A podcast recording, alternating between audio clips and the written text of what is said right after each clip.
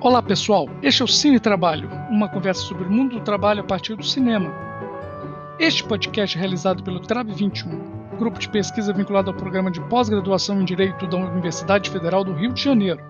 Eu sou Rodrigo Carelli, professor coordenador do grupo, e hoje vou conversar com Carlos Juliano Barros, o Caju, cineasta e jornalista da Repórter Brasil e um dos responsáveis pelo podcast Trabalheira.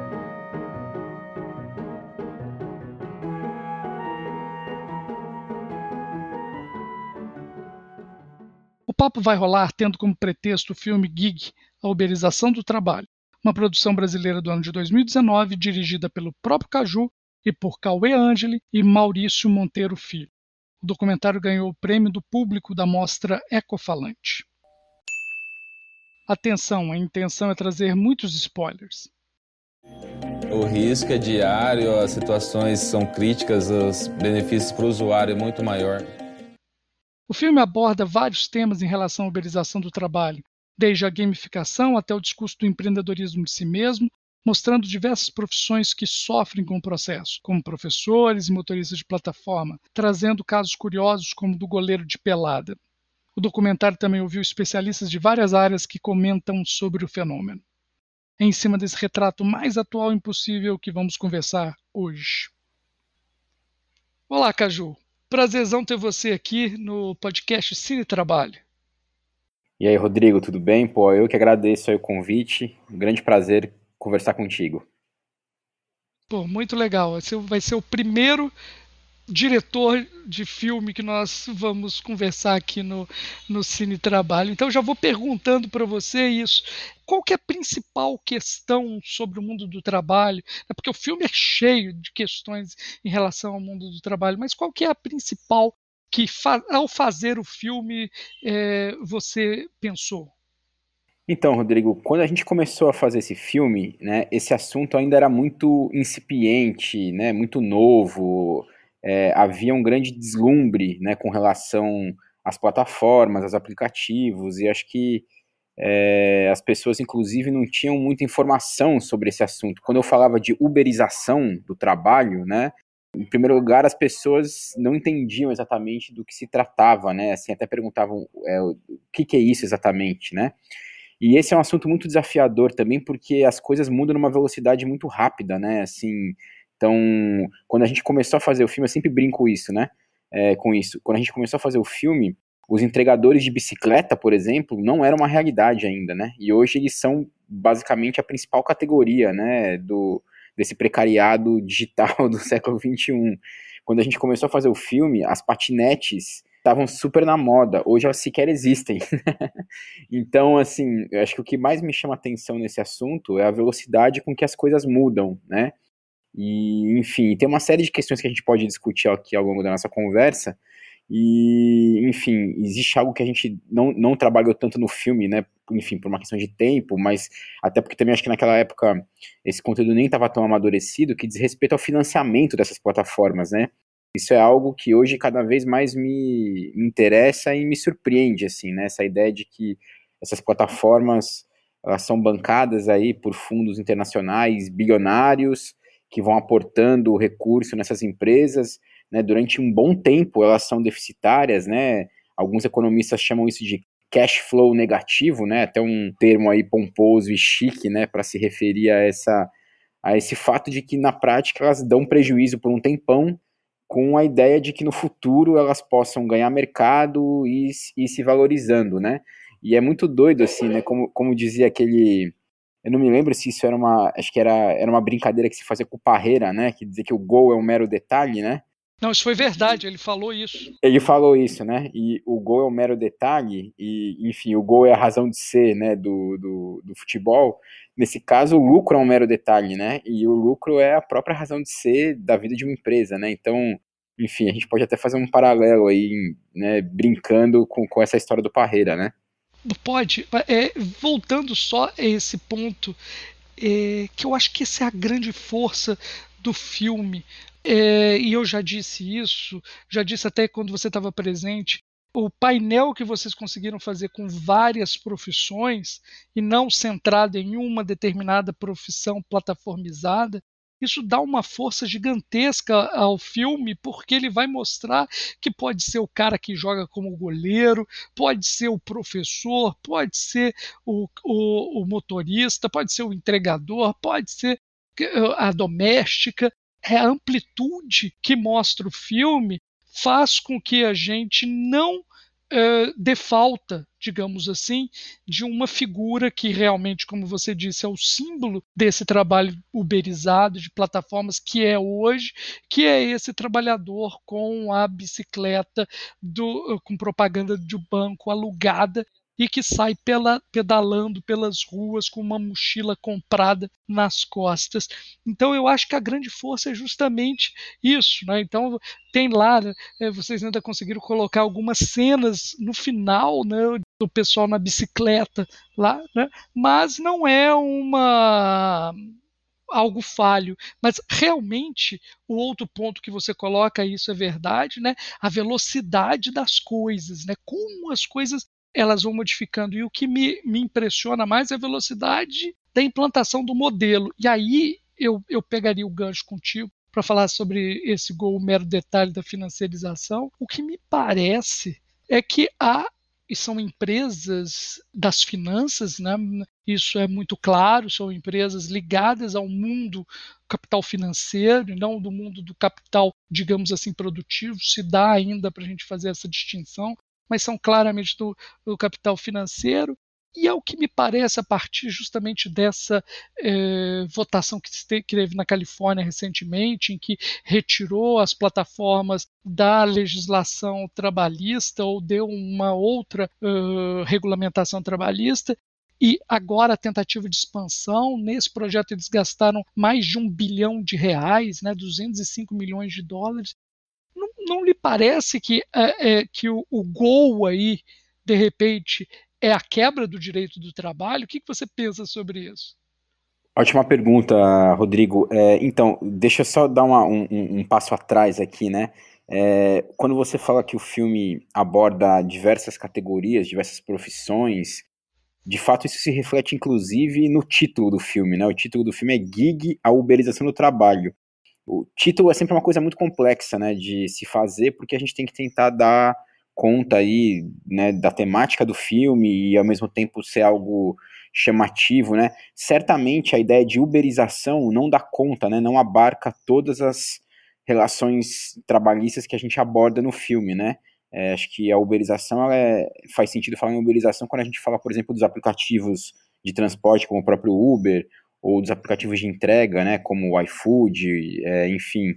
Mas para algumas outras profissões, né, no caso, por exemplo, do, do, próprio goleiro ou dos locutores, né, que a gente também aborda é, no filme, essa ideia de uberização talvez não seja o conceito mais preciso. E aí então tem a ver a ideia de gig, né, de que vem de gig economy, né, essa ideia de transformar o mundo do trabalho é, numa grande é, num grande ecossistema de bicos, né, gerenciado por diversas plataformas digitais, cada qual com a sua peculiaridade, cada qual com a sua, com a sua forma de, de, enfim, de regular, né, a prestação do serviço. Eu acho que a riqueza do filme também tá, é, reside justamente nessa questão de tentar abarcar plataformas com, com perfis muito distintos, né? É, em algumas delas, de fato, faz sentido falar em vínculo empregatício, para outras nem tanto, mas acho que de forma geral, assim, o que a gente destaca é essa sensação eterna, né, por parte do trabalhador de insegurança, de precariedade, de, enfim, de baixa remuneração, né, de estar à mercê aí de uma avaliação que pode desligar da plataforma a qualquer momento, enfim, né, essa, essa instabilidade permanente. Agora, com relação ao Gol aí, né, que essas plataformas fazem, eu, eu, eu acho que, enfim, tem essa questão do trabalho, evidentemente, mas eu acho que é também, né, nos debates dos quais eu participei sobre esse assunto, eu sempre bato nessa tecla, né, de que essas empresas têm no seu DNA uma alergia a todo e qualquer tipo de regulação, né, eu acho que a trabalhista talvez seja a mais importante delas, enfim, né, porque diz respeito ao próprio a própria razão de ser né, dessas plataformas, de existir dessas plataformas, mas elas também têm alergia à regulação de dados, né, de, enfim, a questão tributária também, né, então... Regulação de concorrência também. De concorrência, é assim, tem um caso também que eu acho muito emblemático, que é o caso do, dos mototáxis, né? Em São Paulo, teve uma plataforma chamada Picap que entrou na cidade promovendo serviço de, de mototáxi. E havia uma lei municipal em São Paulo que proibia expressamente esse serviço, porque, enfim, quem conhece São Paulo sabe que aqui se morre diariamente, né, por conta de acidentes de moto, enfim, a frota de motos em São Paulo é, é gigantesca, é, e é perigosíssimo andar de moto, né, num trânsito tão carregado quanto o de São Paulo, e havia essa lei justamente para garantir, né, o bem-estar da população em última instância, né, mas essa plataforma, ela, ela né, deliberadamente entrou no mercado com o intuito de operar na clandestinidade, inclusive é, é, eu entrei em vários grupos de WhatsApp, né, de, de entregadores, enfim, motoristas, para fazer o filme. E eu me lembro, assim, de que é, as notícias sobre essa plataforma de mototáxi, elas circulavam meio que na boca pequena ali, é, até os próprios motoboys tinham uma certa dúvida sobre né, como funcionava, como operava. Então tem essa, essa coisa da, né, da, da, opacidade aí de dados que é muito maluca, né? Assim, ninguém sabe exatamente como operam as regras, né? Ninguém sabe exatamente como é a remuneração, como é a sanção, a punição. Enfim, tem uma opacidade total aí. Então, eu acho que em última instância é, o grande gol dessas plataformas é essa proposta de, de desregulamentação econômica no sentido mais amplo. Né? Acho que a trabalhista certamente é a principal delas, né, com certeza, mas né, se a gente der um zoom out aí, a gente vai ver que tem essas, é, essa vontade, né?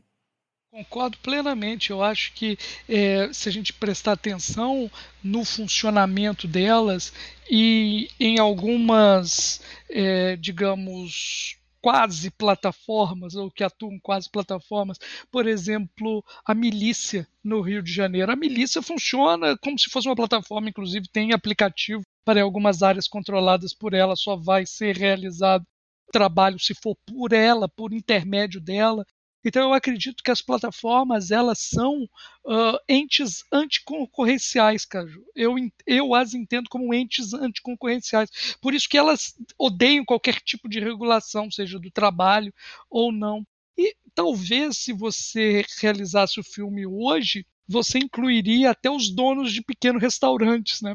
porque os donos de pequenos restaurantes também estão sendo dominados nessa, porque eles vêm e dominam o mercado, invadem, numa ideia completamente colonial. Então, o que, que acontece nesse ponto é que, como você disse, não, nem todos ali são vínculos de emprego, ali a gente pode vislumbrar o vínculo de emprego. Mas isso que é interessante, porque a lógica da plataforma é dominar todo tipo de atividade. Então ela domina a atividade. Né? Então, e ela começa no estilo máfia, a cobrar para a pessoa entrar no mercado. Então, peguemos o pessoal que faz locução. Antes, então, a pessoa faz a locução, tudo era dele. Não, agora, para você realizar a locução, você dá uma parte para a máfia, para a milícia. No caso, é, é a plataforma. É, enquanto você falava disso, é, Rodrigo, assim, eu, eu, me lembrei de um caso, né, de um, de um amigo meu é, a gente estava comentando que as coisas mudam numa velocidade muito rápida, né? Eu lembro assim que eu, eu já tinha feito o filme, tinha lançado, enfim, né? Me, me considerava por dentro aí, né? De, de, de tudo que acontecia nesse mundo aí da, né, né, das plataformas. Eu fui visitar um amigo meu que há muito tempo eu não via. E eu lembro que eu cheguei na casa dele, ele morava, ele mora num apartamento que fica num, é, num prédio de dois andares, né? Então a parte de baixo é comercial e a parte de cima é a casa dele. E ele falou que ele estava tendo muito problema porque na parte de baixo estava funcionando né, o que hoje se, se sabe que é a tal da Dark Kitchen, né? essas cozinhas que são criadas é, por restaurantes, enfim, apenas para delivery, né? E a reclamação dele era a seguinte, assim, que, é, enfim, a Dark Kitchen funcionava ali, é, ninguém, na verdade ele nem sabia explicar exatamente o que, que era, porque, enfim, tem, tem toda essa questão da, da falta de transparência, né? E aí ele reclamava que os motoboys é, ficavam se amontoando ali na frente da cozinha esperando a entrega, e aí assim, eles tinham que fazer xixi na rua, enfim, fazer uma, uma barulheira do caramba, então é sempre essa lógica, né, de, de as coisas vão acontecendo sem planejamento nenhum, sem qualquer tipo de respeito ali, e eu fico pensando, por exemplo, mesmo nessa lógica das dark kitchens, né, como o próprio nome diz, dark kitchen, como é que fica, por exemplo, a questão, sei lá, de, da questão sanitária, da Anvisa? Quem que vai né, ver se essa, se essa comida vai ser feita de acordo com princípios básicos de higiene? Né? Enfim, aí se você passa mal, para quem que você reclama? Né? Se vem uma comida estragada, você vai reclamar para o aplicativo? Você vai reclamar para essa cozinha que você não sabe nem onde fica? É, acho que tem a ver com isso que a gente está falando, né? Assim, essa, essa ideia de desregulamentação total, né? Não, não, não tem regulamentação, essa é a ideia, né? E tudo isso, o Caju, tá no filme tudo isso está no filme. A ideia, o, o Kalanick, o Travis Kalanick, que foi o, fundador da, da Uber, saiu da Uber, não tem mais nada, não tem mais um centavo dentro da Uber, saiu com quase 2 bilhões de dólares. E hoje a atividade principal dele é uma plataforma de dark kitchens. Nos últimos meses, ele gastou centenas de milhões de dólares comprando imóveis nos Estados Unidos para transformá-los em dark kitchens essa é, a ideia da colonização é interessante porque porque é, a, a, Amazon está na frente. Todo mundo já pode ver o que vai acontecer a partir da Amazon. Os restaurantes eles vão eles estão entregando seus clientes para as plataformas, né? tipo iFood, tipo Rappi, estão dominando, que vão colocar lá as suas dark kitchens, tudo está lá, lá na frente e os clientes estão sendo entregues de bandeja para eles. E tudo isso está lá, está no filme. Então a gente vê lá a questão da Josefa. Josefa fala, ela fala claramente: olha, antes era a agência que corria atrás dos trabalhadores. Hoje é a diarista que vai atrás da agência. E, e no caso da Josefa, né, é, eu me lembro que ela trabalhava para um aplicativo que é um aplicativo conhecido, né, o, no mercado, e, e um tempo atrás esse aplicativo lançou uma modalidade de faxina que custava R$19,90, né? Era menos que 20 reais, assim. E eu, eu, lembro que, curiosamente, é, me parece que essa ação de marketing saiu pela culatra, né? Porque, a priori, é, a ideia era justamente atrair as pessoas pelo, pelo, pelo baixo valor, né? Enfim, era uma, era uma faxina express, uma faxina básica, então eles, eles até descreviam, né? O, o, os, os tipos de serviços prestados né, nessa faxina. Então, enfim, a pessoa não ia limpar a casa é, devidamente, ela ia, sei lá, passar um pano, lavar a louça, né, enfim, fazer coisas muito básicas só para dar um tapa, né, como a gente disse. E, mas eu me lembro assim que a reação foi muito é, pesada nas redes sociais, as pessoas falaram, mas peraí, como assim R$19,90, né? E aí a empresa até dizia, não, isso é um valor subsidiado, na verdade a faxineira recebe mais do que isso, mas de qualquer maneira, né, por mais que seja subsidiado, a gente pode imaginar que ela não vai receber muito mais do que isso, né? E, e, se a gente pensar, sei lá, só nos custos, por exemplo, de transporte. Isso, porque a plataforma não paga o transporte, ela que tinha que pagar o transporte. Exatamente. Se precisar, sei lá, comer, né, enfim. Então, é, a gente fica imaginando, assim, né, como, como, como essa, essa engenharia financeira banca, né, esses serviços tão baratos, né? É por isso, é uma questão financeira. Eles estão ali fazendo dumping para conquistar o mercado de forma descarada, o que é ilegal. O dumping é ilegal no mundo inteiro, no mundo capitalista inteiro. Mas até as regras capitalistas mudaram, o jogo mudou no meio do caminho. Né? E, e, na França está uma coisa de louco, não sei se você está acompanhando, porque eles estão numa segunda onda de. no momento que nós estamos gravando, está numa segunda onda de pandemia e todos os restaurantes, lojas estão fechadas, só que a Amazon está aberta. E aí tem Black Friday e a Amazon vai vender e eles não vão vender.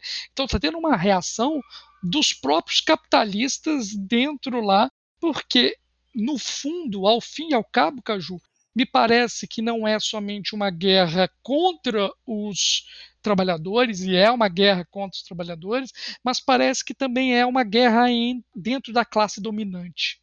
Não, isso que você falou é, do dumping é muito interessante, né? Porque é, essa palavra dumping ficou fora de moda durante muito tempo, né? Eu me lembro que quando eu era, enfim, adolescente, na escola ainda, eu ouvia falar muito da história de que a China praticava dumping, né? Ou seja, que a China rebaixava de propósito seus custos trabalhistas flexibilizava, né, é, entre aspas, aí sua legislação ambiental para poder produzir as coisas de forma mais barata, e a China era hipercriticada por isso, né, enfim, é, havia aí um, um, uma condenação à China por essa prática de dumping, mas que estava no nível aí das nações, da competição entre os países, né, Agora a gente está vendo é, um dumping no nível das, do setor privado, né? Não, não, não dos estados. E é curioso assim que é, esse discurso do dumping era muito criticado quando envolvia essa guerra entre nações, mas hoje não é tão criticado quando se envolve essa guerra entre as empresas, né?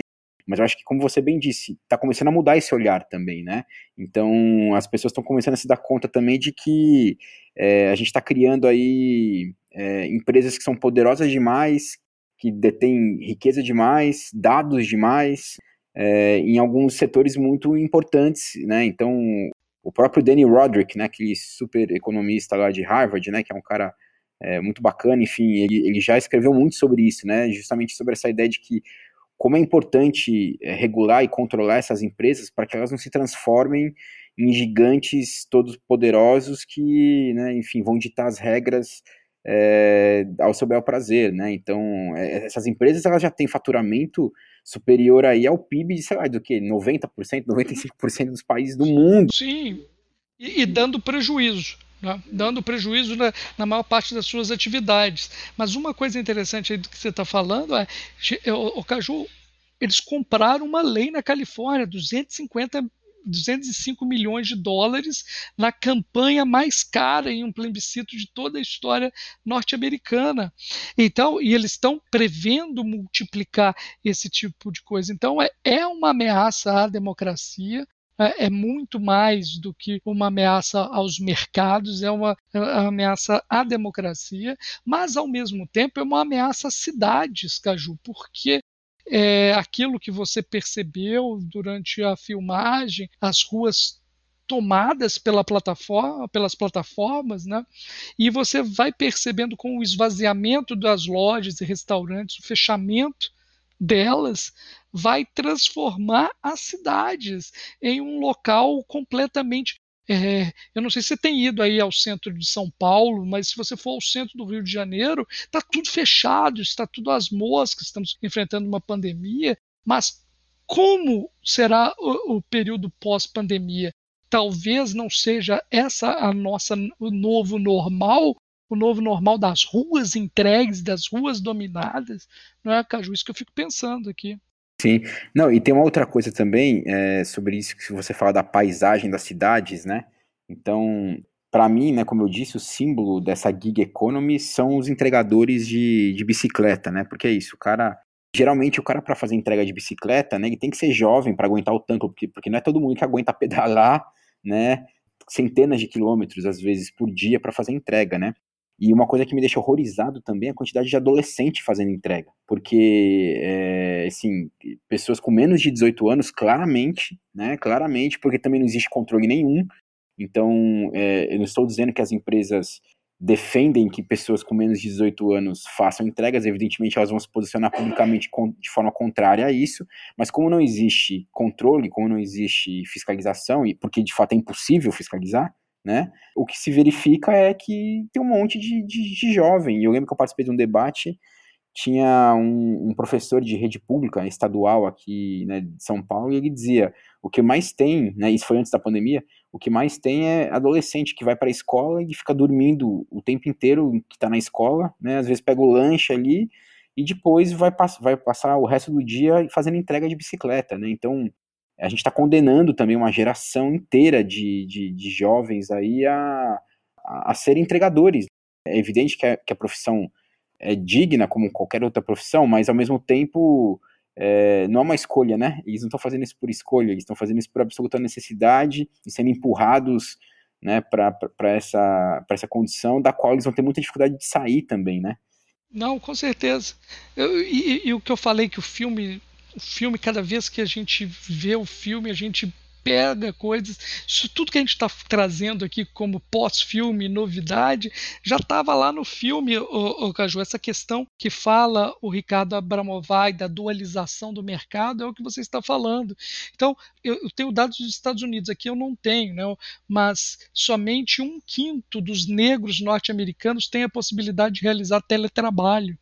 O resto está na rua. Eu imagino que aqui no Brasil deve ser um percentual é, bem maior do que esse, não igual, bem maior do que esse. Então há realmente uma dualização, e nisso que você está falando é esses, esses jovens vão ficar nessa parte do mercado de trabalho completamente desprotegida não só desprotegida no sentido de sem direitos, mas na rua mesmo, porque se as ruas vão, vão ficar desertas e vão ficar somente para esses trabalhadores, né? Nós tivemos aqui um, um, assassinato recentemente de, do produtor do Greg News, o produtor do Greg News foi morto no centro da cidade. Então, o centro da cidade, a cidade se tornando locais perigosos. Nós estamos aqui numa pandemia. Quem está correndo risco para que as pessoas fiquem em casa e não saiam? São esses trabalhadores. Né? E aí vai para uma outra questão que também está no filme, uma reflexão que até fui eu que fiz lá no filme, que eu falo o discurso, que é um discurso que cola, é o discurso que é melhor qualquer trabalho do que nenhum trabalho. É o mesmo discurso que, olha, eu falei isso daí, era antes da, da eleição para presidente e aparece o presidente que reproduz em campanha e pós-campanha, quando é presidente, o mesmo discurso e que vai reproduzir esse discurso para falar também que a criança tem que trabalhar. Então, olha como que a gente vai aqui refletindo e vai vendo como as coisas elas se encaixam e elas têm essa base no filme. Não, esse discurso, né, de que o trabalho forma caráter, então de que as crianças deveriam trabalhar, é, parece, assim, esse discurso parecia sepultado, né? Assim, a gente parecia que já não fazia mais nenhum sentido que é, as pessoas se dariam conta do, do, absurdo que é repetir isso, né? Mas de uns tempos para cá esse discurso vem, vem voltando com força, né? E a gente percebe que muitas vezes esses truísmos sem base na realidade e, e totalmente preconceituosos em última instância, eles, eles, né, eles permaneceram aí talvez é, suplantados, né, enterrados por um tempo, mas agora eles estão renascendo das cinzas ali, né, como aqueles zumbis assim que saem do caixão e começam a rondar novamente, né? Então é isso assim, a gente essa ideia, né, do da desregulação total como panaceia para resolver tudo, né?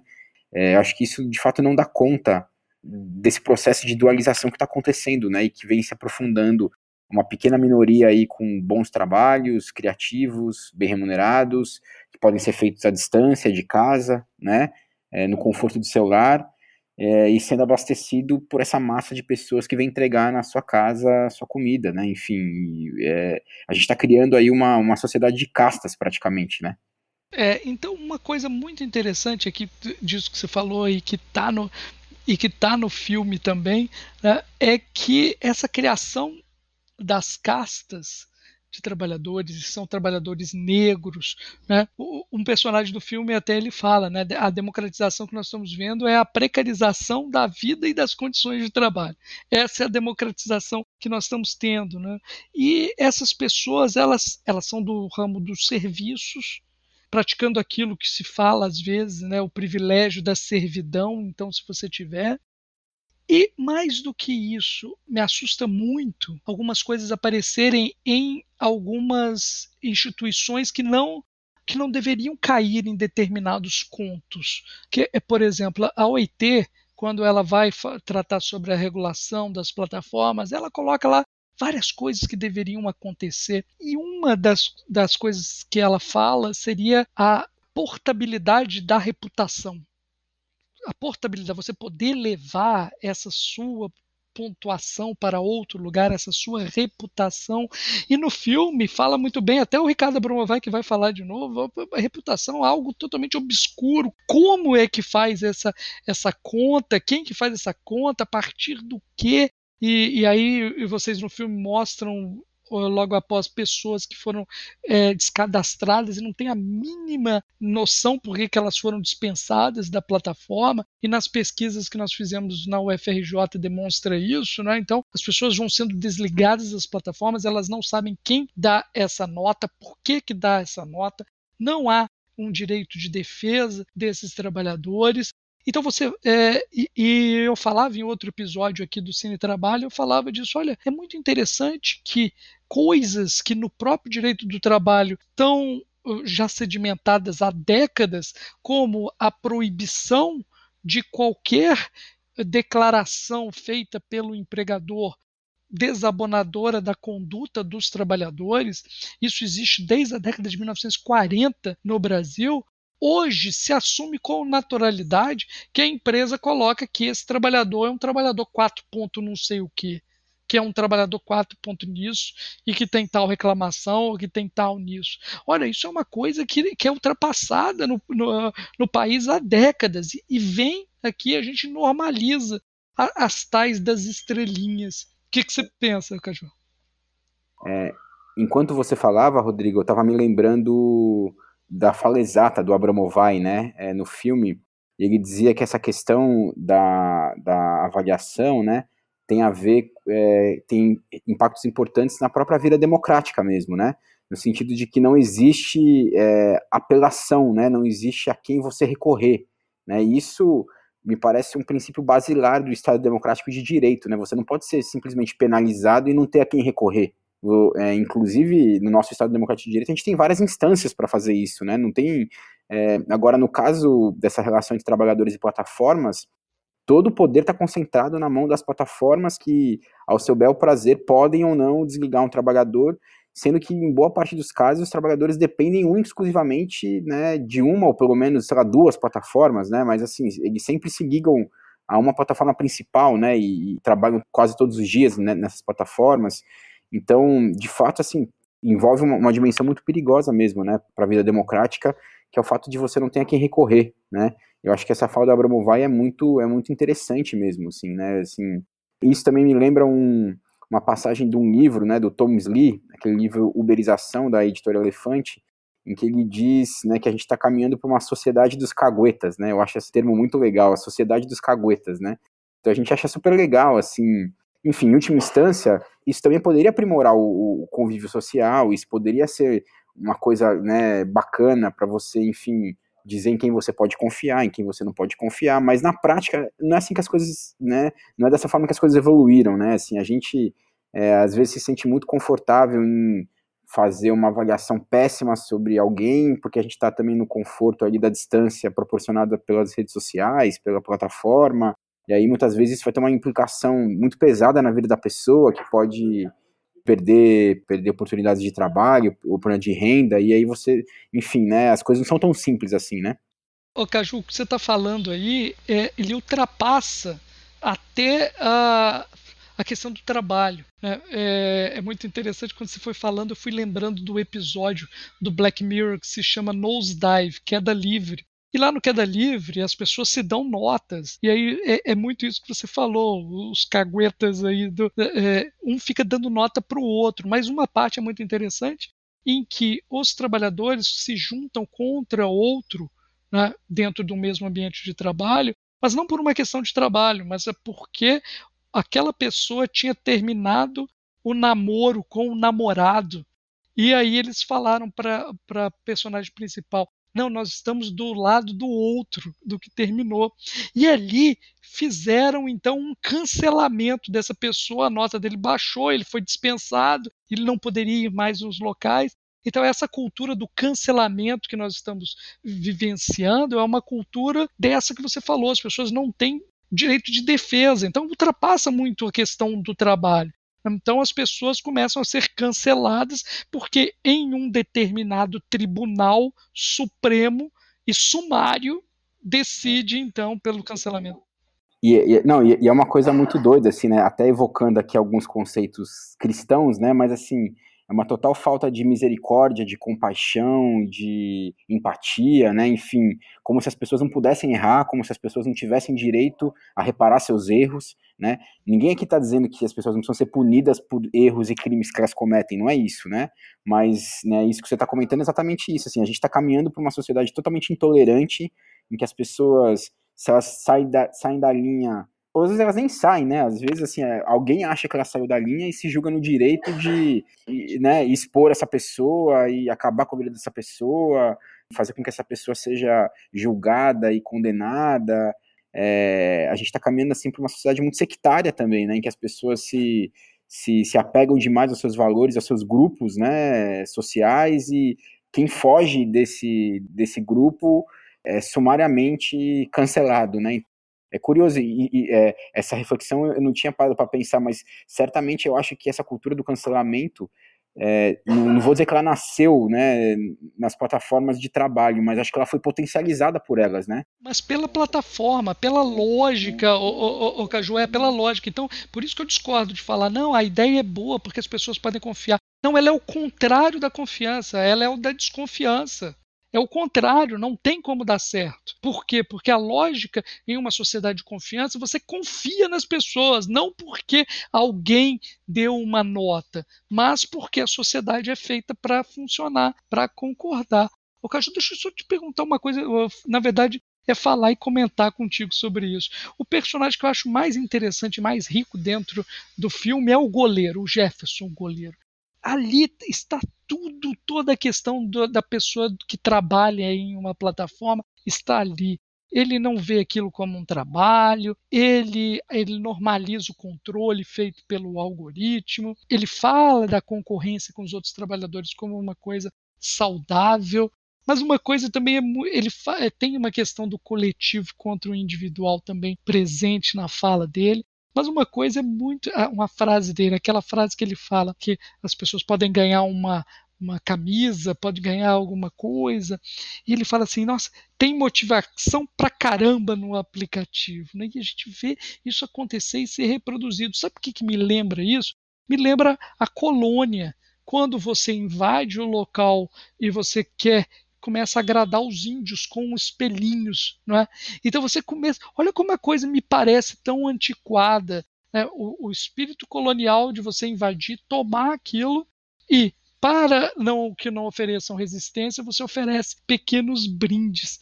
Não lhe parece algo parecido, não? Sim, sim, com certeza. Na verdade, eu acho que é, o, o, exemplo do goleiro, né, ele foge um pouco a ideia do filme, porque, enfim, ninguém vai viver de ser goleiro, né? Ninguém vai ganhar a vida no dia a dia né, jogando como goleiro de aplicativo, né? Enfim. Por que não? Não, não digo assim, porque não vai ter um volume de trabalho suficiente para pagar as contas, né? Enfim, como as pessoas que dirigem ou fazem entrega por aplicativo. Então, é, ele, a, os goleiros eles tendem a ver isso como quase que uma espécie de de brincadeira mesmo. E aí, né, a, a ideia desse personagem era justamente fazer a ponte para o capítulo do filme que fala sobre gamificação. Essa ideia de transformar o trabalho numa grande gincana. E aí, é, para além dessa questão da colonização que você citou, tem uma, um lance de infantilização também, né? Ou seja, de você transformar o, o trabalho numa grande gincana, numa grande brincadeira, é, isso tem a ver também, sei lá, com esses, com esses trabalhos em que o, o, ambiente ele tem quase que uma conotação meio de Hopi assim, de, de, de parque de diversão, de Disney, né? Então, Google. Né, exatamente, as coisas são meio temáticas, então vou. E aí você vai, enfim, né? Você vai sequestrando, inclusive, a subjetividade da pessoa para ela se sentir plena, né, o tempo inteiro naquele local de forma. É, se sentir confortável naquele local, né? Enfim. Claro, assim, é evidente que a gente tem que caminhar para formas de trabalho menos, menos predatórias e o trabalho seja menos pesado, mas ao mesmo tempo, né, mais uma vez, não, não é para isso que essas tecnologias foram concebidas, né? Elas foram concebidas para transformar o trabalho num jogo viciante, esse mecanismo de recompensa que estimula as pessoas a trabalhar cada vez mais, e fazer vista grossa para os né, problemas, para os riscos. E o lance do goleiro é exatamente isso, assim, né? Pô, você tá lá, você, né, é uma ideia, pô, quem que não acha legal ganhar um, uma graninha para jogar uma bola é, num lugar? Mas assim, sei lá, se o cara cai e quebra o braço, como que fica a vida dele? Mas, Caju, tem gente que vive nos campos de futebol agarrando. Ele vai ganhar em cada partida. Então, é, assim, uma das coisas que, que, me, que, eu, que eu reflito muito, e eu acho que o filme traz essa reflexão, é que é, a gente tem que valorizar mais todo tipo de profissão. Inclusive, uma profissão que não está no filme, mas poderia estar, são o, aqueles trabalhadores em plataforma como o próprio Instagram, como o próprio YouTube. Então, é uma nova abordagem que nós temos que dar em um contra-ataque à abordagem que eles estão fazendo. Estão falando, olha, então tá, você está transformando tudo isso em uma grande brincadeira, nós vamos dizer o trabalho, até por brincadeira qualquer que seja, ele é uma profissão e ele tem que ser garantido como uma profissão. Eu acho que essa é uma via de contra-ataque. Ô Caju, deixa eu só fazer uma pergunta aqui. Qual que é a cena mais marcante para você do filme? Eu posso falar de duas? Sim, lógico. Eu gosto muito de uma reflexão e de uma animação que a gente fez. Então, eu gosto muito daquela animação é, em que a gente transforma o cotidiano do motoboy num videogame, em que ele sai é uma, é uma animação que simula um videogame, então o motoboy ele vai andando, ele vai recebendo uns, uns incentivos, né, vão pingando mensagens no celular para ele, é, faça tantas corridas, ganhe um bônus, faça tantas viagens e ganhe um dinheiro a mais. E aí ele vai andando e batendo no, no, no colega motoboy do lado, enfim, eu acho que essa é uma, é, é uma sacada que eu achei feliz do filme, assim, de, de mostrar para as pessoas de fato como é né, o, o cotidiano de trabalho. É, eu, eu, percebo assim que quando as pessoas assistem um filme elas gostam dessa cena, elas dão risada, enfim, porque também tem isso, né? Assim, é, eu, eu, acho que é uma forma simples e lúdica de explicar é, essa questão. A segunda cena que eu queria destacar é a cena em que o, o Daniel, né, que é um dos nossos entrevistados, diz que o, o lodo está subindo, né? Eu acho essa essa fala genial, né, da parte dele pelo seguinte motivo, né?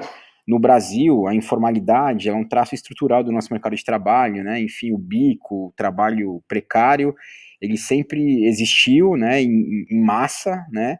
Mas ele era uma realidade com a qual, principalmente as classes mais pobres, né, conviviam.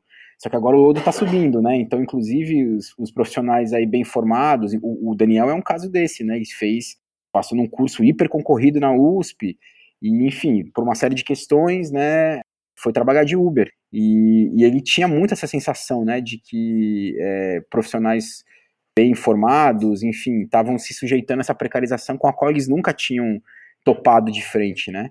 É isso, assim, essa, essa dualização acaba atingindo também uma parcela da sociedade que não estava exposta, né?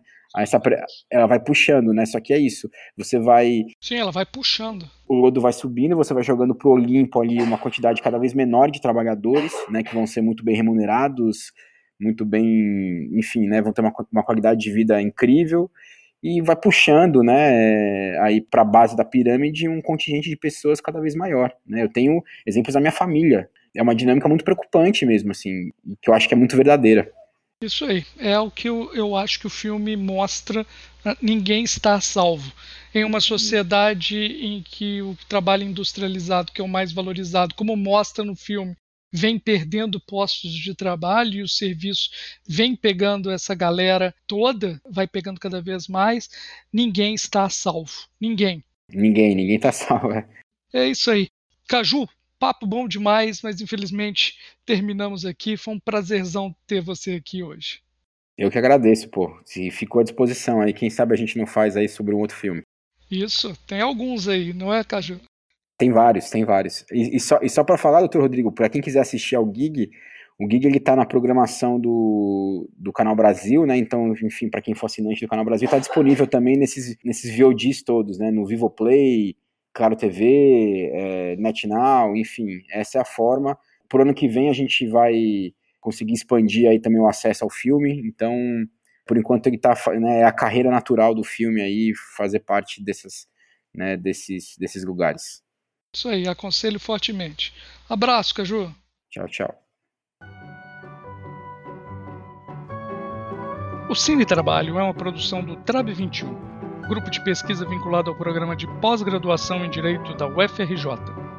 No nosso blog www.trab21.blog você encontra notícias, artigos e outras produções feitas pelos nossos integrantes. Eu sou Rodrigo Carelli, professor e apresentador deste podcast. A montagem e produção executiva do programa é de Ingrid Figueiredo, integrante do grupo. Para não perder nenhum episódio, assine o nosso feed no seu tocador de podcast favorito. Até o próximo episódio, pessoal!